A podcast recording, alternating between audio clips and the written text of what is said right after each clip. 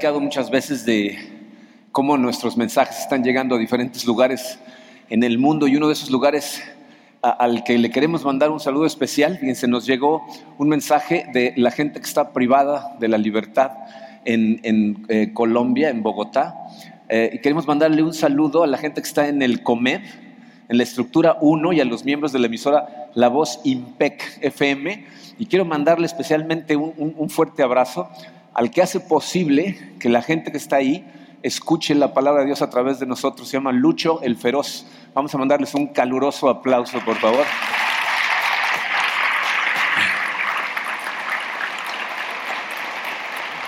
Es una bendición. Imagínense la, luz que llega a ese lugar en donde debe haber tanta oscuridad. Los queremos mucho. Vamos a continuar el día de hoy con nuestra serie de parábolas. Vamos a estudiar una parábola que se encuentra, si ya leyeron un poquito su programa, en el capítulo 17 del Evangelio de Lucas. Eh, en esta parábola, fíjense, Jesucristo le está enseñando específicamente a sus discípulos. Y es muy interesante, les voy a decir por qué. El objetivo de la parábola es un poco confuso. de entrada va a parecer como que Jesús nos está explicando simplemente cuál es la dinámica de la relación entre Dios y nosotros, pero cuando la estudiemos se van a dar cuenta que nos está enseñando cómo vivir con los demás.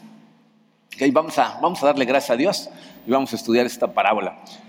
Padre, te damos gracias, Señor, por, por tu amor. Te damos gracias verdaderamente por el sacrificio de tu Hijo Jesucristo, que compró vida para nosotros, Padre, que, que despertó nuestro espíritu, que nos da acceso a ti y nos permite, Señor, recibir de ti verdadera enseñanza, verdadera sabiduría. Padre, abre nuestros ojos este día Enséñanos, Señor, cómo vivir correctamente con los demás. Te lo pedimos en el poderoso nombre de tu Hijo Jesucristo.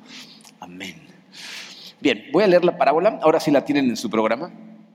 Eh, la parábola empieza en el versículo 7 del capítulo 17 y dice así. Supongamos que uno de ustedes tiene un siervo que ha estado arando el campo o cuidando las ovejas. Cuando el siervo regresa del campo, ¿acaso se le dice, ven enseguida a sentarte a la mesa? ¿No se le diría más bien, prepárame la comida y cámbiate de ropa para atenderme mientras yo ceno, después tú podrás cenar? ¿Acaso se le darían las gracias al siervo por haber hecho lo que se le mandó? Así también ustedes, cuando hayan hecho todo lo que se les ha mandado, deben decir, somos siervos inútiles, no hemos hecho más que cumplir con nuestro deber. Ah, no, bueno, miren, eh, no parece que está hablando de relaciones humanas, porque no estamos leyendo todavía el contexto en el que fue dicha esta parábola. Acuérdense que eh, al, estudiar la Biblia, el contexto es crucial. Saber a quién le está hablando, por qué le está hablando, qué les está diciendo y qué significa para ellos nos ayuda entonces a entender lo que significa para nosotros, pero tenemos que empezar con el contexto de en donde fue dicha la parábola. Para entender el contexto tenemos que irnos al inicio de ese capítulo, en los versículos 1 y 2 empieza Jesucristo la enseñanza y les dice a sus discípulos esto. Dice, luego dijo Jesús a sus discípulos, los tropiezos son inevitables, pero hay de aquel que los ocasiona.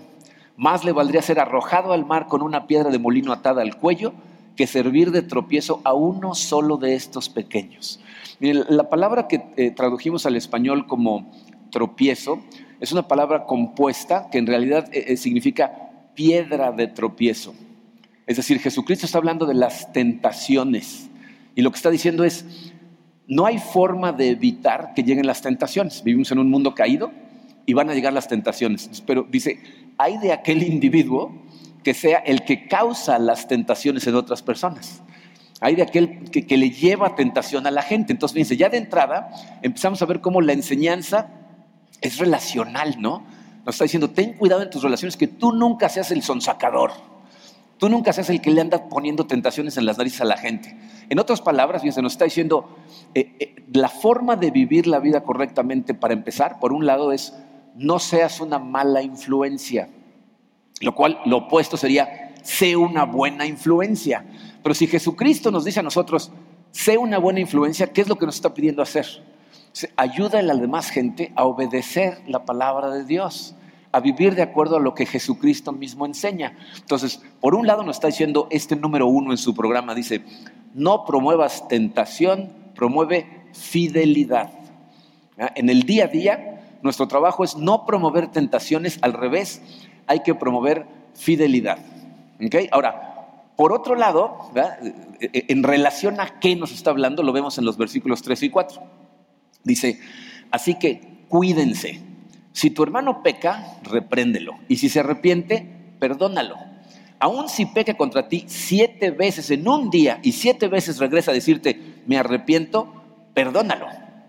Entonces ahí estamos viendo dos lados de la moneda. Por un lado te dice, tú no seas el causante del pecado.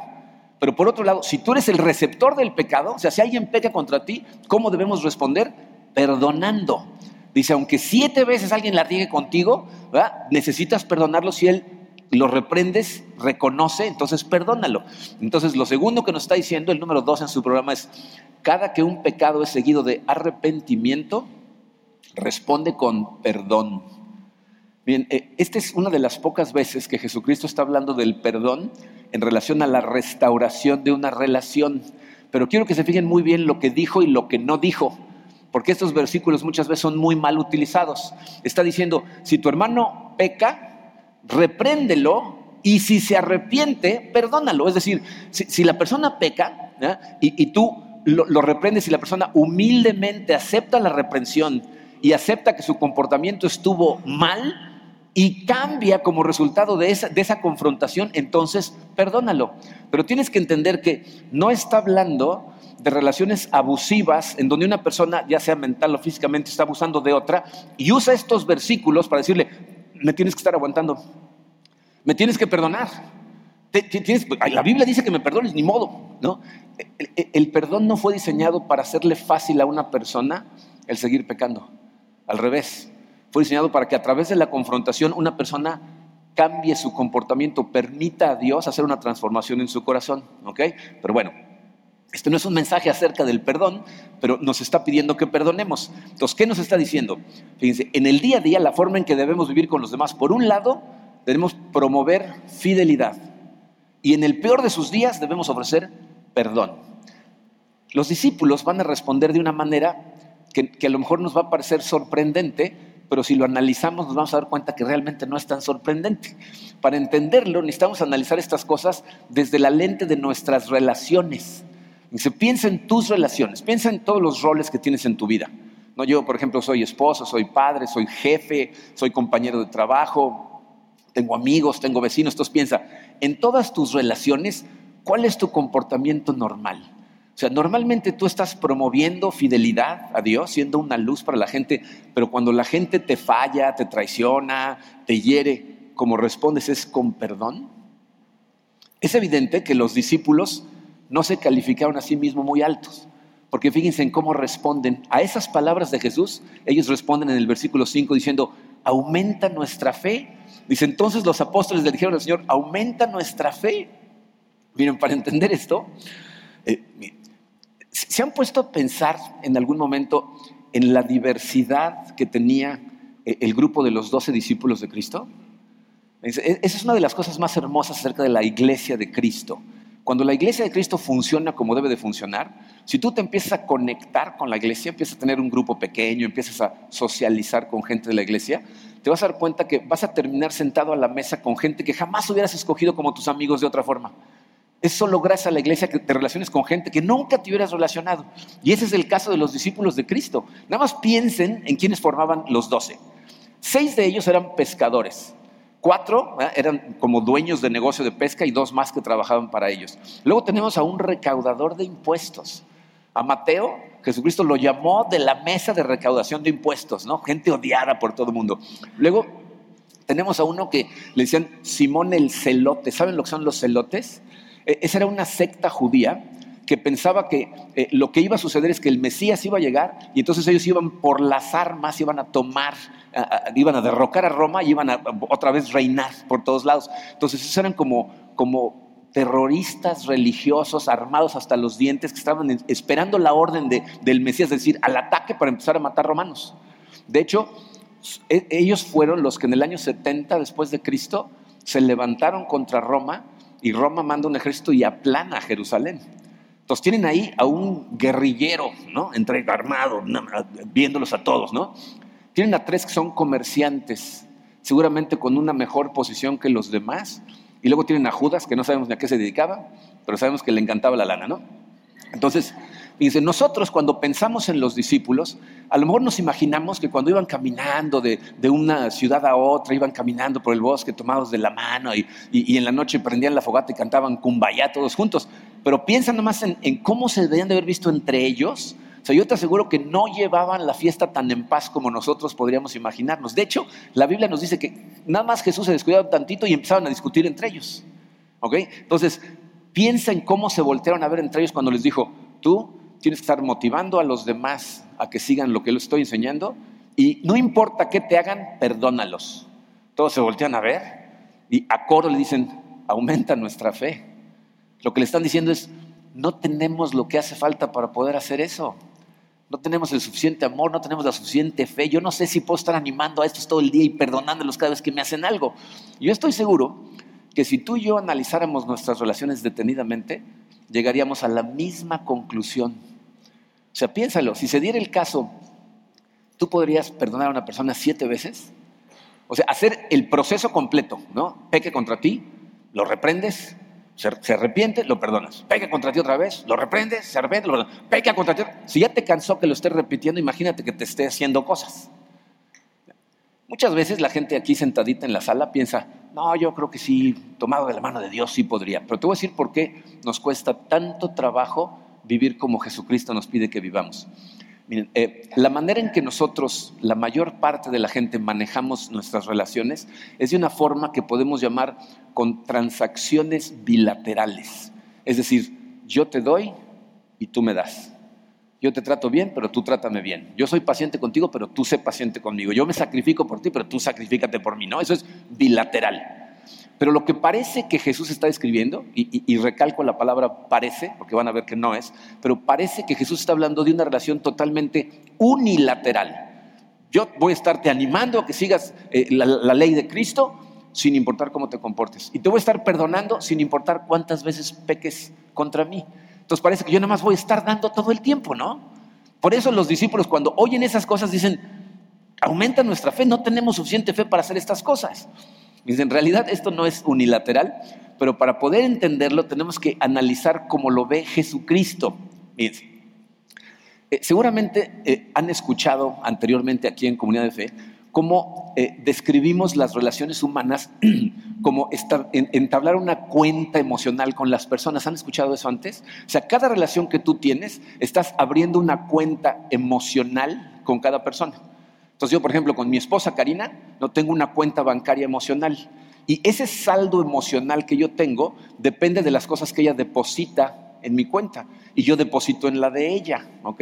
Entonces, normalmente nosotros estamos depositando mutuamente y eso nos da un saldo emocional, pero piensen esto, fíjate, cada vez que yo hago un depósito en la cuenta de Karina, estoy retirando de mi propia cuenta, de mi tanque emocional, algo para dárselo a ella, esperando que ella deposite de regreso. Porque si no deposita regreso al rato ya no tengo saldo para darle. Yo estoy retirando de mi cuenta para darle a ella. ¿Ok? Entonces nosotros lo que estamos esperando es que haya todo el tiempo esa combinación de depósitos para que yo siempre tenga saldo para darle. Fíjense, ¿cómo analizamos nosotros si las relaciones están bien o mal? Están bien si yo siento que lo que te estoy dando es más o menos lo mismo que tú me estás dando a mí. ¿No? Si, yo recibo más o menos lo mismo que te doy, entonces siento que nuestra, nuestra cuenta está en balance. ¿no? ¿Cuándo determinamos que una cuenta está mal? cuando yo tengo la sensación de que estoy dando, pero tú no me estás dando de regreso.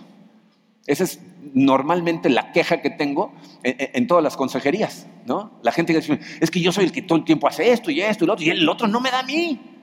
No, yo soy el que aporta, yo soy el que perdona, yo soy el que da, pero, pero el otro no responde. No, incluso entre amigos. No, es que nada más nos vemos para platicar, pero todo el tiempo quiere estar hablando de sus problemas, no quiere escuchar los míos, ¿no? O sea, yo estoy dando oído, paciencia, amor, pero el otro no me da de regreso. Y luego, esto se complica porque la manera que utilizamos para medir ese balance, ese saldo emocional, está basado en dos cosas que nos complican la existencia. Una son expectativas. O sea, si yo siento que estoy cubriendo tus expectativas y que tú estás satisfaciendo las mías, estamos bien. Pero si yo siento que estoy satisfaciendo tus necesidades, pero tú no estás satisfaciendo las mías, empezamos a tener problemas. Y una de dos, o te lo voy a estar diciendo todo el tiempo, te voy a estar molestando todo el tiempo y la relación siempre es tensa, o me lo guardo en el corazón y dejo cocinarse hasta que explota y entonces tenemos un problemón. Entonces las expectativas por un lado, pero por otro lado, fíjense, también lo medimos con el nivel de apreciación que mis esfuerzos por depositar tienen. O sea, si tú aprecias lo que yo hago por ti, si me aplaudes, me das una palmadita, me lo reconoces, entonces estoy contento. Pero si no importa cuánto hago yo, tú ni siquiera lo reconoces, entonces empezamos a tener problemas. Y les voy a decir qué es lo que sucede debido a estas dos cosas. Terminamos ofendiéndonos de forma muy fácil.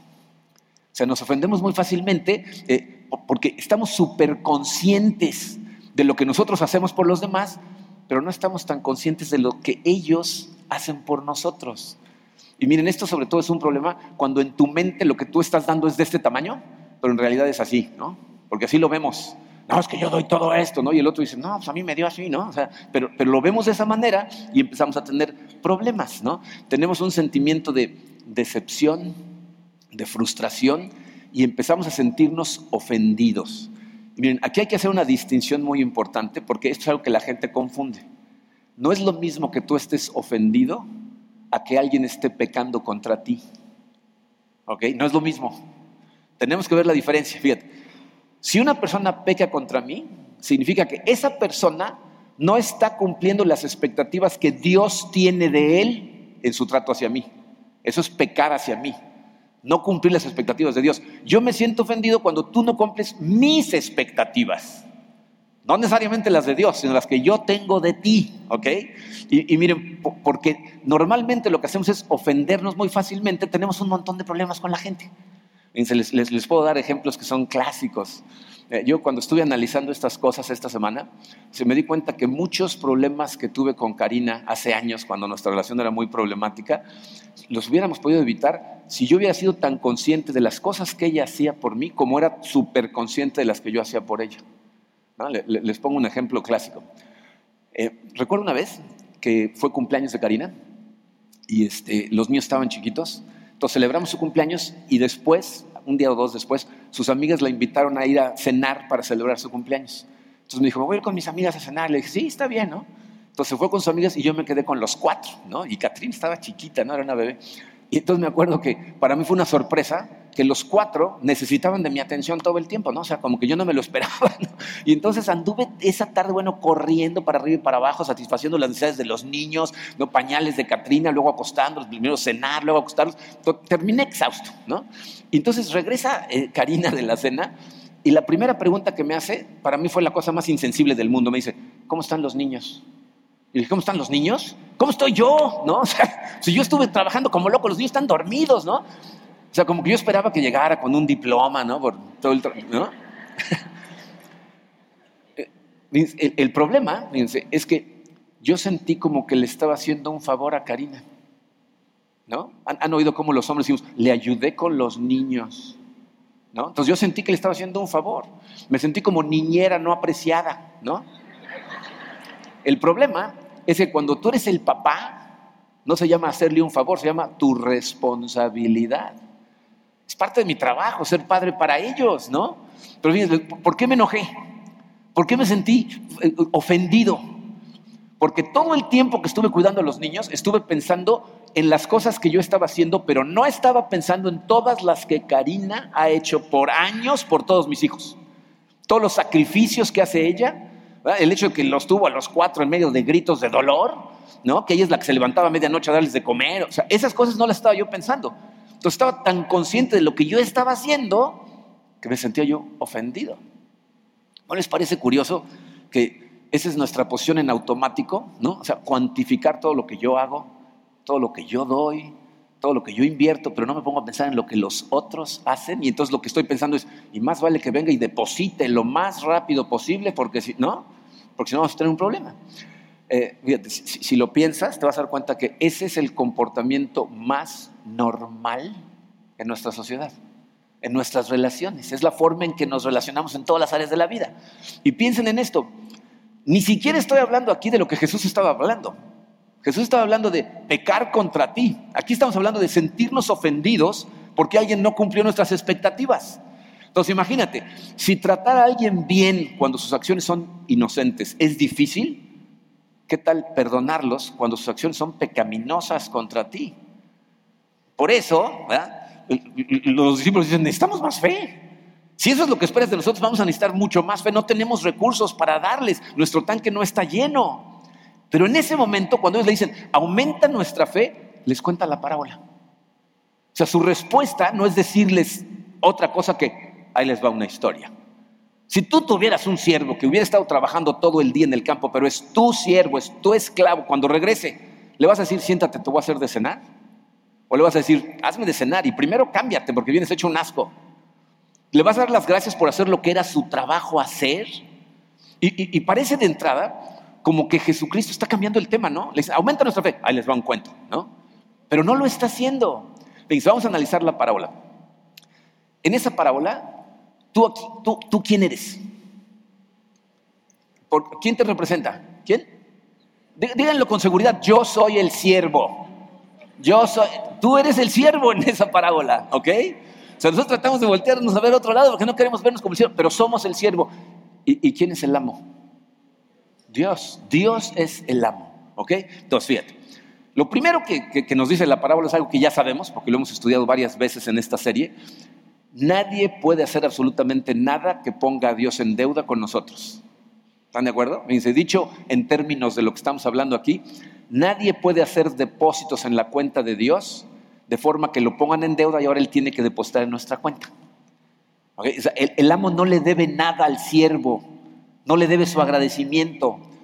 E, e, esperar que sea bilateral no es como funcionan las relaciones entre amos y esclavos. Y, y, más aún, fíjate cómo termina la parábola, ven el versículo 10. Dice, así también ustedes, cuando hayan hecho todo lo que se les ha mandado, deben decir, somos siervos inútiles, no hemos hecho más que cumplir con nuestro deber. Ya sé que suena espantoso, pero vamos a analizarlo. Miren, la palabra inútiles, el griego de esa palabra, no es una referencia al valor de la persona ni, a la utilidad del siervo como trabajador. Es una referencia a la dinámica de la relación entre un siervo y un amo. Es decir, e, es inútil que trates de negociar con el amo porque no tienes nada para negociar. Entonces el problema que tenemos es que queremos utilizar con Dios una relación bilateral. Queremos darle a Dios para que Dios nos dé y así no funcionan las cosas con Dios porque todo lo que tenemos, todo lo que somos es de Él. Y cuando todo lo que tenemos es de Él, todo lo que somos es de Él, entonces no tenemos material para negociar. Así no es como funciona la relación. No son retiros y depósitos. ¿Sabes cómo funciona? Con obediencia.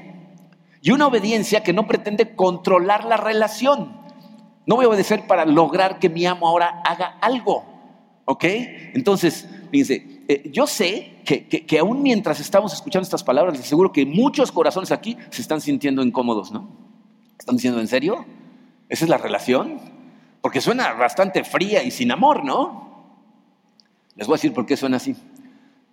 Porque Jesucristo, para que entendamos muy bien nuestra relación con Dios, no utiliza nada más una metáfora, utiliza muchas. Describe nuestra relación con Dios de diferentes formas. De hecho, dos capítulos antes, dice una parábola que es muy famosa, que es la parábola del hijo pródigo. ¿Se acuerdan de esa parábola? Fíjense, en esa parábola, fíjense, es la historia de un hijo rebelde que exige a su padre que le dé toda su herencia por adelantado, se va de su casa, ¿ah? despilfarra todo el dinero y termina prácticamente trabajando como esclavo en un lugar terrible y entonces recapacita, abre los ojos y dice, ¿qué estoy haciendo aquí? Me voy a regresar a la casa de mi padre, estoy peor que sus esclavos.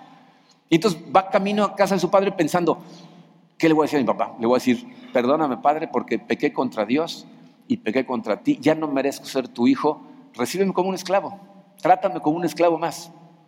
Pero ¿se acuerdan la respuesta del Padre? El Padre le dice, traigan la ropa de hijo, pónganle el anillo de la familia, vamos a matar al becerro que hemos estado engordando porque mi hijo que estaba perdido ha sido hallado. ¿Qué nos enseña eso? El Padre no quiere siervos, esclavos que le sirvan quiere hijos que lo amen. Esa es nuestra identidad ante Dios. Somos hijos a los que Él ama, se, deleita en nosotros. Y miren, esto es muy interesante. Cuando Dios habla de nosotros en la Biblia, se refiere a nosotros como hijitos queridos. Pero cuando sus siervos hablan acerca de sí mismos en su relación con Dios, se refieren a sí mismos como en griego es doulos, esclavo sirviente. Esa es la manera en que Pablo se describe más comúnmente. Pablo, esclavo de Cristo. Y no lo dice eh, enojado, lo dice con orgullo, lo dice contento, como diciendo, ser esclavo de Cristo significa ser realmente libre. Miren, eh, lo quieran reconocer o no, todos somos esclavos de algo. Todos le servimos a un amo. Y a lo mejor tú dices, no, no, no, yo me sirvo a mí mismo. Hay cosas que te esclavizan y que dictan tu comportamiento. ¿Ok? Y, aquí lo que la Biblia nos está tratando de transmitir todo el tiempo, de principio a fin, es que la verdadera libertad no se obtiene eh, evitando servir, evitando ser esclavo de algo, se obtiene sirviendo al amo correcto. Se obtiene sirviendo al único amo que es bueno, que te ama y que te ama incondicionalmente. Porque fíjense, lo que aprendemos acerca de Dios con estas parábolas es que su amor por nosotros no depende de nuestra obediencia no, depende de nuestro servicio. Porque si su amor por ti dependiera de lo que haces por él, significa que sí podrías ponerlo en deuda. Depende de cuánto, cuánto lo sirvas. Si lo sirves un montón, te tiene que amar un montón. Dios no te va a amar más de lo que te ama, ni menos. Entonces, no depende de eso su amor. ¿Ok? Entonces, nuestra relación con Él no es de transacciones bilaterales. Él de todas maneras te ama. Y tú de todas maneras tienes que obedecer. Entonces, a lo mejor estás pensando, espérate, ya nos volviste a cambiar el tema porque pensé que estábamos hablando de relaciones humanas. Bueno, aquí, fíjense, en el momento en que Jesucristo dice esta parábola, entendemos que la está conectando con los primeros versículos. Aquí es en donde se conecta.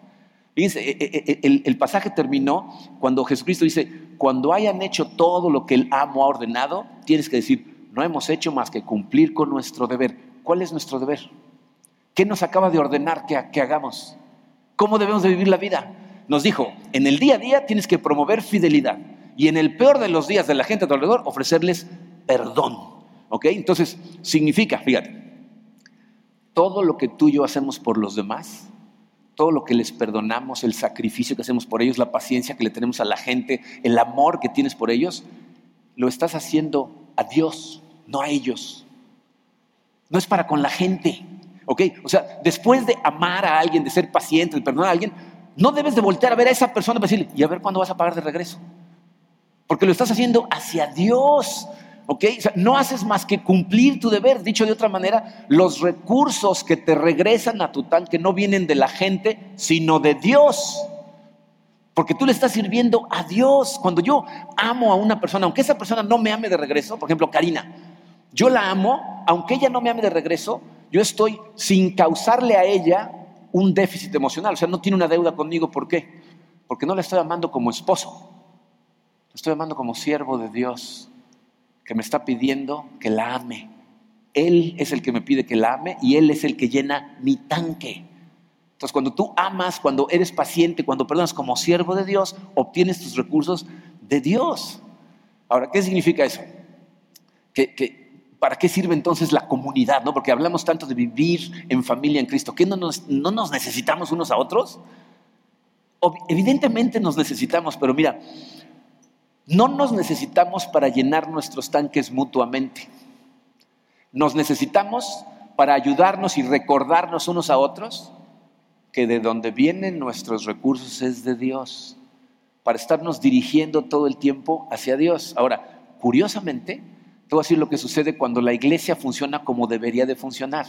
Cuando tú no dependes de los depósitos de otras personas para amarlos, para, para ser paciente con ellos, sino de los de Dios y obedeces todo el tiempo depositando en la cuenta de todo mundo, entonces muchas veces lo que Dios hace es llenar tu tanque a través de depósitos que otros siervos obedientes hacen en tu cuenta.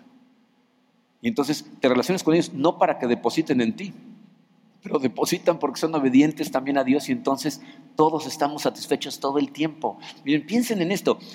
Si esto no fuera así como debe de funcionar, ¿cómo puede pedirnos Cristo que amemos a nuestros enemigos?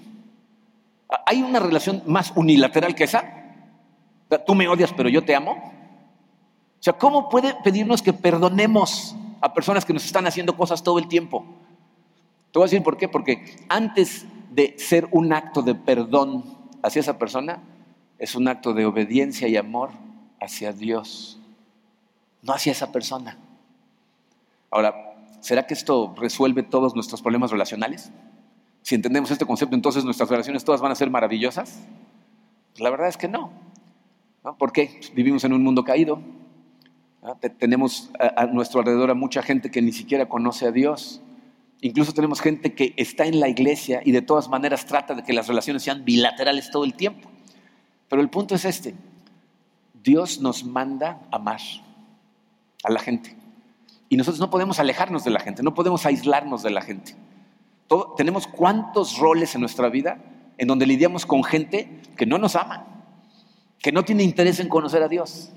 Pero lo que Dios está tratando de hacer cuando nos enseña estas cosas es darte como un cimiento más sólido para poder realmente amar a otras personas sin, sin, sentir la necesidad de ser amado por ellos. No significa que no tenemos la necesidad de ser amados, pero Dios quiere dirigir esa necesidad al lugar correcto, que es Dios. Bien, piensen cómo cuando Jesucristo modela estas cosas con el ejemplo, es tan impactante para nosotros si entendemos lo que está haciendo. Pónganse a pensar en el hecho de que Jesucristo le lavó los pies a los discípulos. Ese era el trabajo de esclavos en esa época. Lavarle los pies a las visitas era lo que hacían los siervos. Y Jesucristo se pone a lavarle los pies a los discípulos sabiendo que están a un día de abandonarlo todos. Sabe que uno de ellos lo va a negar tres veces. Otro de ellos lo va a traicionar con un beso, pero él como un siervo obediente, empieza a lavarles los pies. Y, no regañadientas. La Biblia no dice que se sentó. Al revés, con un amor genuino, con un corazón puro. ¿Cómo puede amar a esta gente? Imagínate lavándole los pies a Pedro que lo va a negar o a Judas que está a punto de traicionarlo. ¿De dónde saca ese amor? ¿Será que depositaron ellos tanto en su cuenta que se desborda y por eso les lavó los pies? Al revés, están a un día de estar en bancarrota total. Y sin embargo, los ama. ¿De dónde sale? De Dios. ¿No te gustaría tener eso? ¿No te gustaría tener una seguridad en tus relaciones? Porque no dependes de lo que ellos hagan hacia ti, sino de lo que Dios te da. Fíjate que, que aunque tú ames y ames y ames, si la persona de repente te traiciona, eso no te descarrile espiritualmente porque de donde proviene tu verdadero gozo y tu verdadero amor es de Dios. Hay gente que piensa, bueno, pero Jesucristo era Dios, ¿no? Lee los evangelios, te vas a dar cuenta que Él jamás se da el crédito a sí mismo de lo que hace. Todo el tiempo dice, yo estoy conectado al Padre. Todo es de la fuerza que me da mi Padre. Todo es porque yo siempre estoy con mi Padre. De hecho, nunca estoy solo. Fíjense lo que les dice a sus discípulos en Juan 16, 32. Dice, miren que la hora viene y ya está aquí en que ustedes serán dispersados y cada uno se irá a su propia casa y a mí me dejarán solo. Jesucristo tiene claro que un día van a salir, al otro día van a salir corriendo. Dice, sin embargo, solo no estoy, porque el Padre está conmigo. El que llena la cuenta de Jesucristo, el tanque de Jesucristo todo el tiempo es Dios y eso es lo que le permite mostrarnos a nosotros una imagen perfecta de lo que significa amarnos los unos a los otros. Miren, em, yo eh, estoy muy lejos de eso y sé que todos los que estamos aquí estamos lejos de eso. Pero, ¿no crees que valdría la pena luchar por esto? Tratar de luchar para que nuestra iglesia sea esto. O sea, tratar de luchar para que nuestras relaciones no sean bilaterales con la gente a nuestro alrededor, sino que tengamos la seguridad de amar gracias a Dios. ¿Saben cuál es eh, la forma para luchar por estas cosas? Eh, Necesitas disciplinar a tu corazón para estar siempre agradecido a Dios por el Evangelio. Es la única forma. O sea, tu corazón, lo primero que debes de pensar en la mañana es decirle, gracias Señor. Gracias porque gracias a ti tengo vida, gracias a ti soy salvo. Yo recuerdo el lugar de donde me sacaste y, y sé que tú viniste y tomaste la iniciativa de salvarme y de perdonarme por todas estas cosas. Cuando tú tienes la claridad de lo que Dios hizo por ti, tu corazón vive agradecido y tu servicio, amando a los demás, sirviendo a los demás, es puro, es genuino. Estaba leyendo eh, unos testimonios esta semana y eh, leí uno muy interesante de un misionero, y esto pasó hace cuestión de seis, siete, no, como siete semanas. Estaba este misionero en Perú, eh, trabajando en un campo de refugiados de, Venezuela. ¿Saben lo que está pasando en Venezuela? O sea, la, crisis humanitaria que está pasando ahí. Bueno, este hombre estaba trabajando entre refugiados en un campo de refugiados venezolanos y empezó a platicar con un hombre que él lo veía que estaba angustiado es poco. ¿no? Entonces empezó a platicar con él. Resulta que era un pastor que venía de Venezuela y le dice, ¿cuál es la angustia? Y dijo, pues es que aquí está una de mis hijas, pero tengo cuatro hijas más que siguen en Venezuela, una de ellas con, con mi nieta, dice, y, ya se rumora que van a cerrar la frontera y si no los saco en este momento no las voy a poder sacar y no las puedo ayudar y no sé qué hacer. le dice, ¿por qué no las sacas? Dice, pues no tengo dinero para hacerlo, ¿no? estoy aquí, no tengo trabajo, no tengo ingreso, no tengo un centavo, salí con lo que traía puesto. Entonces le dice, bueno, ¿cuánto necesitas para sacarlas? Dice, no, pues necesito un poquito más de 900 dólares. Y todo lo que traía este misionero en la bolsa eran 900 dólares.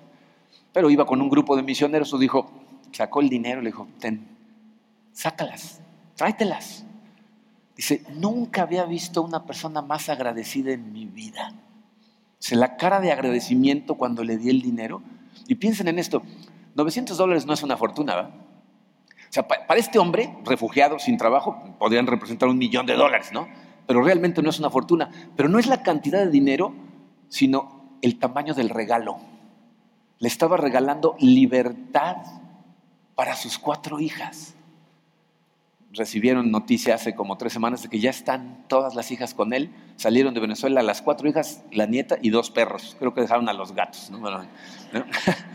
Pero bueno, piensen en esto.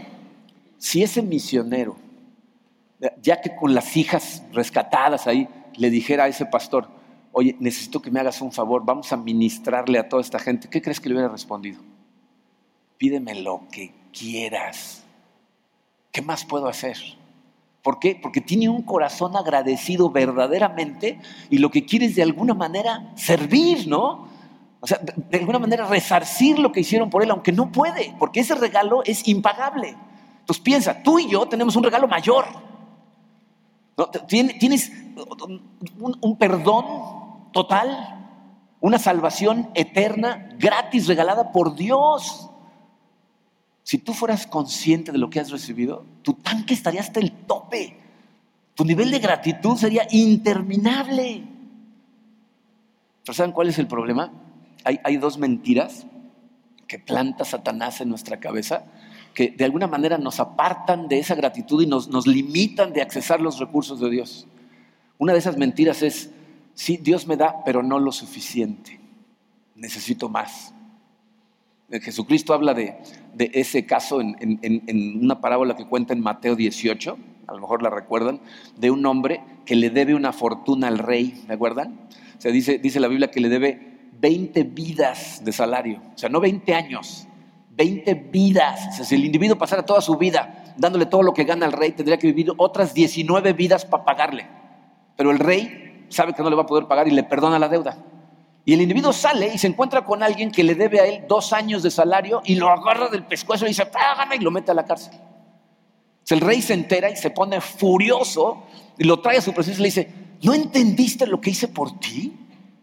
Te perdoné toda la deuda. Pero este individuo ¿Qué, pensó? Eso no es suficiente para mí, necesito más. Y entonces le exige al otro que pague su deuda. Y eso es lo que mucha gente hace. Lo que Dios te da no es suficiente, entonces exiges depósitos de los demás, porque Dios no llena tu tanque. La otra mentira es la gente que piensa, esto no es verdad para mí. O sea, sí creo en Dios, creo en Cristo, pero la verdad no me siento perdonado. Entonces, si tú no te sientes perdonado, pues no vas a sentir mucho agradecimiento, que digamos. No vas a estar agradecido a Dios. Dice, el agradecimiento a Dios es lo que llena nuestra cuenta, parte de lo que replena tu, tu cuenta. Entonces, si tú crees que Dios no llena tu cuenta, ¿qué otra opción tienes para llenarla? Voltear a ver a la demás gente. Exigirle a los demás que ellos llenen tu cuenta de cosas, con cosas que Dios ya te dio. Entonces, la disciplina de que tu corazón permanentemente esté agradecido, permanentemente estés en agradecimiento a Dios, es lo que te ayuda a reconocer que Dios es suficiente y que sus promesas son reales. Pero miren, eso solamente lo podemos lograr si estamos en comunión constante con Dios. Eso es lo que Jesucristo nos modeló. Vean la cantidad de veces en su vida que se retira de estar con la gente y se va a conectarse con Dios, se va a orar, pasa a veces la noche orando. Entonces, si tú no empiezas a tener el hábito de desconectarte del correle que te alcanza, de apagar tu teléfono de vez en cuando, pararte unos minutos antes de lo que te paras para tener comunión y darle gracias, jamás vas a entender cómo se llena la cuenta con Dios. Es durante esos momentos con Dios que Él llena tu cuenta y tú sales al mundo con la cuenta llena. Esa es la manera en que tú y yo tenemos que vivir la vida. En el día a día tenemos que promover fidelidad a Dios y en los peores días de la gente ofrecer perdón. Pero no lo vas a poder hacer a menos que recuerdes que esa gente no tiene que rellenar tu cuenta de regreso. Tienes que acudir a Dios para que la llene Él. Y cuando eso es lo que haces, tus recursos para amar son ilimitados y puedes amar a la gente como es, sin esperar nada a cambio. Y esa muestra de amor, la Biblia nos dice que es lo que hace que la gente empiece a buscar a Dios. Cuando te ven hacer eso, dicen, ¿de dónde sacas eso? Y les dices, gracias a Dios. Por eso cuando la gente se acerca y dice, gracias, por, gracias a Dios. De donde vienen los recursos es de Él, no de nosotros. Pero necesitamos conectarnos todo el tiempo a Él. Esa es mi oración para nuestra iglesia. Que nos convirtamos en un grupo de gente que ama unilateralmente a la gente y recibe su amor de Dios. Vamos a orar. Padre, em, gracias Señor por tu palabra. Gracias por todo lo que nos enseñas a través de todas estas parábolas que estamos aprendiendo. Sé Señor que estas cosas se dicen fácilmente, pero llevarlas a, cabo, es, bastante complicado para nosotros. Llevamos tanto tiempo viviendo de forma bilateral que de repente empezar a pensar en, simplemente amar a la gente nos cuesta mucho trabajo. Te pido, Señor, que, que abras nuestros ojos, que nos ayudes a entender cuánto nos amas, cuánto nos has perdonado, cuánta paciencia nos tienes, Padre para que de esa manera, Señor, podamos nosotros amar, perdonar, ser pacientes con la gente a nuestro alrededor. Llena nuestro tanque, Señor. Te pido que lo llenes con el conocimiento de tu palabra, con el conocimiento de lo que tu Hijo Jesucristo hizo por nosotros, de lo que realmente significa el Evangelio, para que se pueda desbordar ese amor por parte nuestra y podamos brillar con tu luz y traigamos cada vez más gente a ti, Señor. Perdónanos, Padre, por la cantidad de veces que caemos en tentación, incluso cuando somos el, canal de tentación, Señor. Abre nuestros ojos para ser conscientes de cuando estamos haciendo esas cosas y no nos permitas caer en ello. Y ayúdanos a perdonar, Señor. Queremos ponernos totalmente en tus manos, Señor, que seas tú quien dirija nuestro comportamiento y quien bendiga el camino de esta tu iglesia. En el nombre precioso y poderoso de tu Jesucristo.